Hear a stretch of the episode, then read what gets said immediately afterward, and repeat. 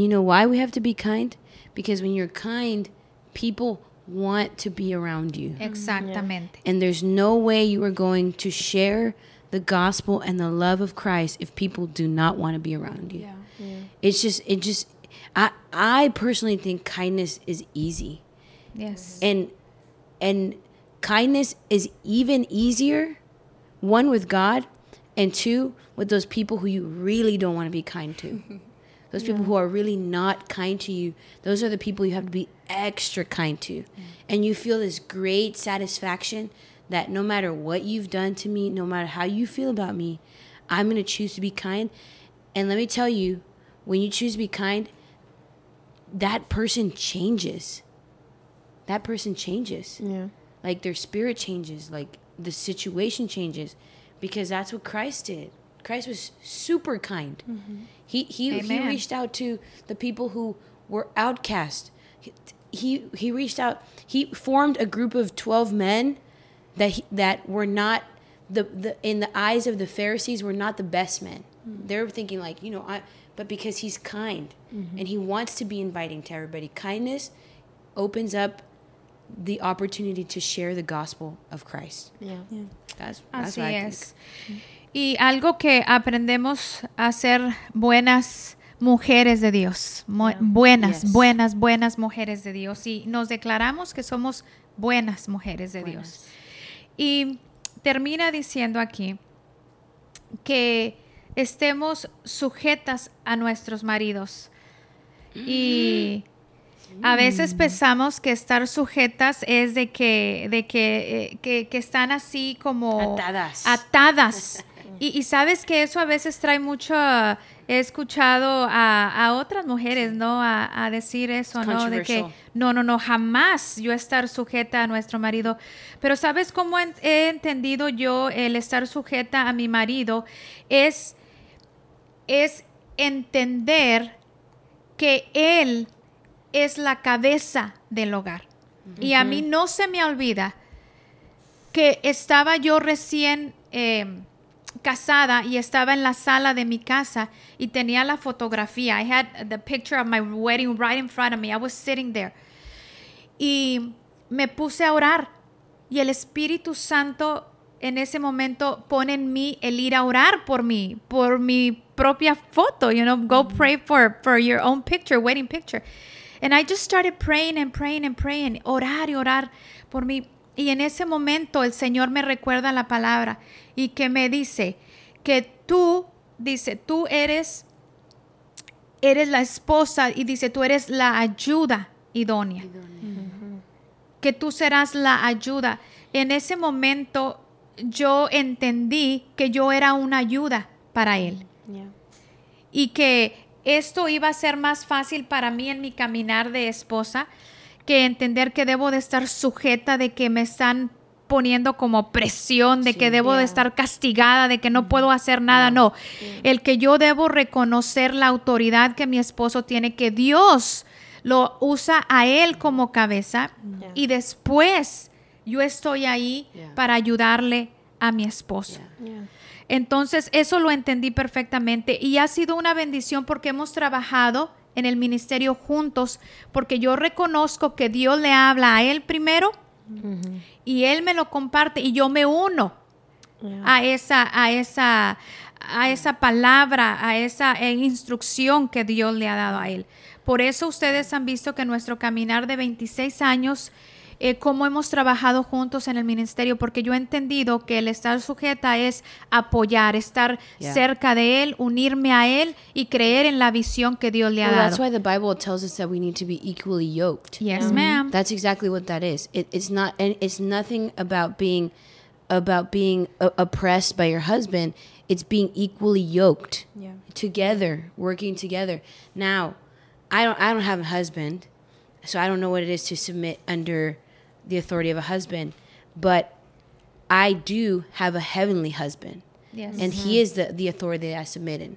So if you have trouble submitting to your husband, then that means you have trouble submitting to God, mm-hmm. Yeah. and that there's there's something that in your in your life that needs to be f- be fixed. Yeah. I Yes. think because the God is our, our ultimate husband, you know, and we submit under him. Y, y, y cuando oraba en la palabra, el Señor me decía a mí, cuando oraba por la fotografía, me decía, no es bueno, no es bueno, bueno.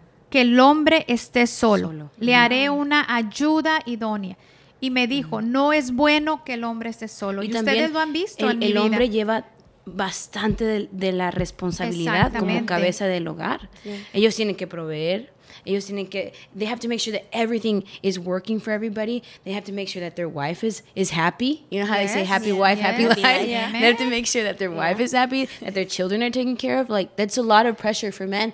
Plus, they have to not they they feel the pressure of not uh, being vocal about it because then you're weak. Yeah. You know, Yes. whereas women, we're okay. We can we can say like Express ourselves Yeah, we can we express- want. yeah, but men pero, can't. pero ellos tienen toda la responsabilidad, pero tienen toda la unción de Yeah. Dios Yeah. para desarrollar Exactly. esa Y responsabilidad. la ayuda.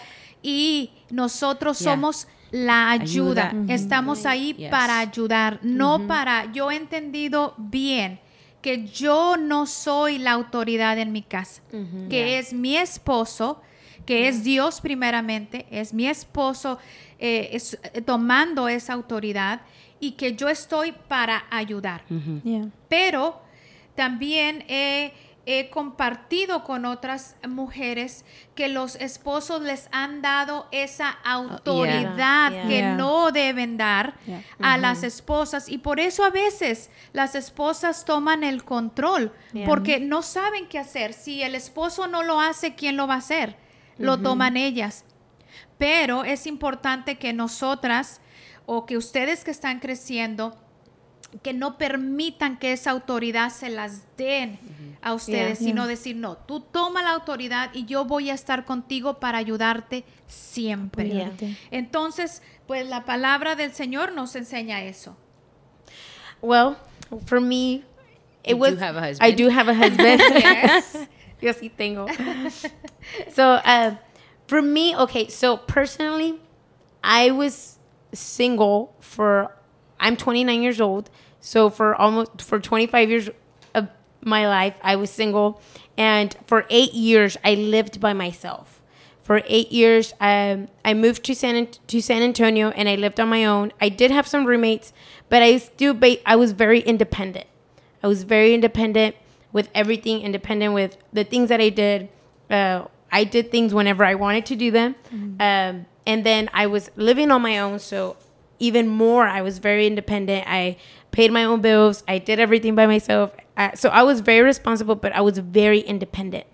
And so when I met my husband, and then, but he started showing me a lot of like, hey, when we get married, you're gonna be sub- submissive to me and then you're gonna so from very early on he kind of showed me like how he was gonna lead and uh, to be very honest it was a little difficult for me uh, because i was so used to doing things whenever i wanted i was so used to buying whatever i wanted to buy uh, whenever i wanted to buy it uh, I, I did have budgets, but sometimes I was like, oh, it's okay. Like the budget doesn't matter right now. Uh, I have enough money. And then you get like that really like real like harsh reality when you get married and you have to join your bank accounts. You have to do all these things and and for me it wasn't very hard to submit to my husband because although I lived by myself and was very independent, I, I was also raised in a household where I knew like, hey, the wife submits to their husband. So it wasn't hard for me, but there were some things that were difficult for me, like how I spent my money.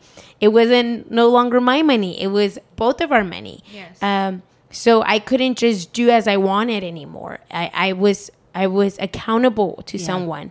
And little by little, like I had to like take that that stubbornness of like you know what what i'm like i'm no longer independent. I'm no longer that person. Like now i have somebody that one depends on me as well. Like not to be a provider or to be that person but uh, they depend on me to be their like their partner and Yeah. to be their supporter to be helping them out to be their encourager uh, so i think at that like with those things there were there there's a lot of adjustments. Well, for me personally, there was a lot of adjustments that I needed to make when I got married. But honestly, like I little by little, like there are some times that you can get frustrated and you're like, why can't I buy this?